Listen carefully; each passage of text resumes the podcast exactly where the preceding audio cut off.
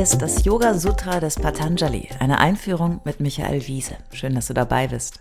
Dieser Podcast ist ein Angebot von Yogaya in Leverkusen. Komm mal gucken, yogaya.de. Teil 88. Ready for boarding. Fasten your seatbelts. Ready for takeoff.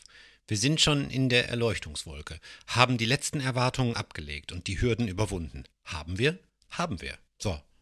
Yoga Sutra 430. Tata Klesha Karma Nivritihi. Dann verschwinden Leid und karmische Handlungen. Und gleich weiter Yoga Sutra 431.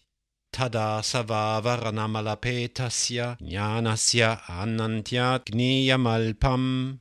Dann fallen sämtliche Schleier und Unreinheiten. Das Wissen, das erlangt werden kann, wird unbedeutend im Vergleich zur Unendlichkeit des Wissens. Jetzt aber wirklich. Jnana, das Wissen, die Unterscheidungskraft, all das, was der Yogi und die Yogini durch Meditation und Rückzug der Sinne bereits erreicht haben, ist, so sagt Patanjali hier, noch gar nichts im Vergleich zu dem, was sich eröffnet, nachdem wir diese Begrenzung durchbrochen haben.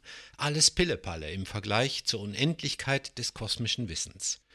Wir sind uns ja darüber im Klaren, dass selbst das höchste Wissen immer einer Begrenztheit unterworfen ist. Nun aber können wir auch das überwinden. Yoga Sutra 432. Tatakrta Tanam Parinama Krama Samma Pirgunanam Hierdurch erfüllt sich der Sinn der Veränderung und alle Wandlung der Materie findet ihr Ende. Hier steht nichts anderes als, dass wir uns aus den Zusammenhängen von Zeit und Materie befreien können. Das klingt schon mal ziemlich abgefahren, muss ich sagen, aber es ist konsequent zu Ende gedacht. Ich habe ja schon viel berichtet über die Zusammenhänge von permanenter Wandlung, der alles unterworfen ist, durch die drei Grundzustände der Gunas und auch über die Unmöglichkeit, die Zeit zu betrachten, da die Wandlung in Milliarden von kleinen Schritten besteht, die unser bewusster Geist nicht in jedem Punkt erfassen, sondern oft nur im Ergebnis erkennen kann.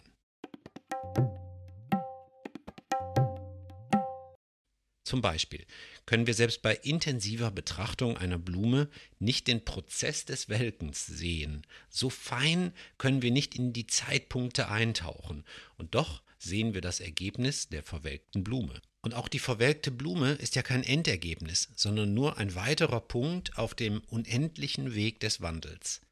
Das ist das Dilemma der Zeit. Wir können sie noch so sehr takten und vermessen. Am Ende können wir den gegenwärtigen Moment nicht wirklich festhalten. Die Gegenwart, das Jetzt, ist der einzige Moment, an dem wir existieren, aber er ist so flüchtig und schnell, dass wir ihm nicht folgen können komm erstmal im Hier und Jetzt auf deiner Matte an. Dieser oft gehörte Satz am Anfang vieler Yogastunden ist daher zwar gut gemeint, aber streng genommen unmöglich zu realisieren. Aber jetzt, wo alle Wandlung ihr Ende findet, ist es eben doch soweit. Dieses existenzielle Dilemma des menschlichen Wesens löst sich nun auf. Yoga Sutra 433. Kshana Pratiyogi Parinama Aparanta Nigrahya Kramaha die Empfindung der bedingten Aufeinanderfolge der Augenblicke und Wandlungen nimmt ihr endgültiges Ende. Die Wandlung wird so erfahrbar. Das heißt, die Illusion, mit der wir meinen, Wandel sehen zu können, wird in diesem Stadium der Versenkung überwunden. Zeit ist eine Illusion. Der Moment Kshana ist am Ende für unser Bewusstsein ein Rätsel und es wird immer so bleiben, bis wir aufhören damit, das verstehen zu wollen. Dann können wir, so Patanjali, endlich frei sein und die Wirklichkeit erkennen. Wir verstehen dadurch, dass wir erst verstehen, wenn wir aufhören, verstehen zu wollen.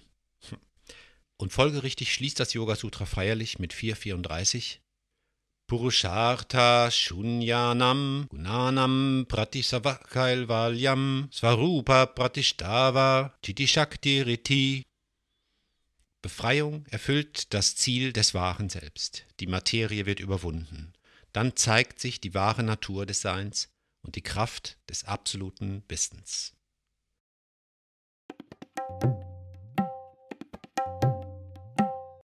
So, mal eben durchatmen. Das war's. Das Sutra begann in Yoga Sutra 1.1 mit Atha und endet mit der Silbe Iti. Atha und Iti. Wie Anfang und Ende, so wie Alpha und Omega. Here we are. Leute, ich kann euch nicht sagen, wie sich das anfühlt. Klar, ich weiß nicht, ob ich das erreichen kann und ich bin mir ziemlich sicher, dass ich es nicht erreichen will. hätte ich diesen magischen Zustand der bedingungslosen Freiheit schon erreicht und die Materie überwunden, ja, dann könnte ich auch nicht mehr an dieser Folge schreiben.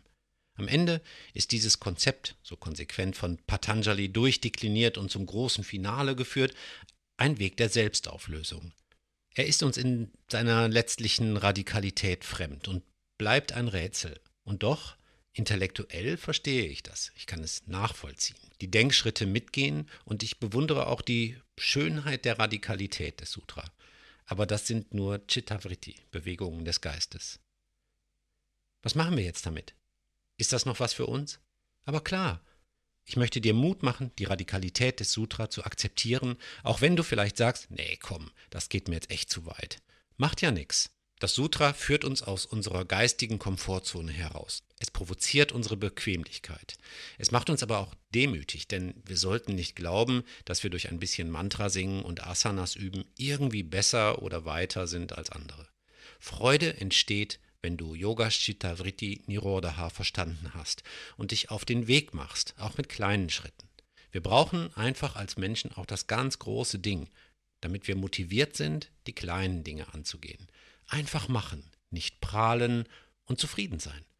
Versuche deinen Geist zu beruhigen. Gelassenheit muss man üben. Das ist Yoga.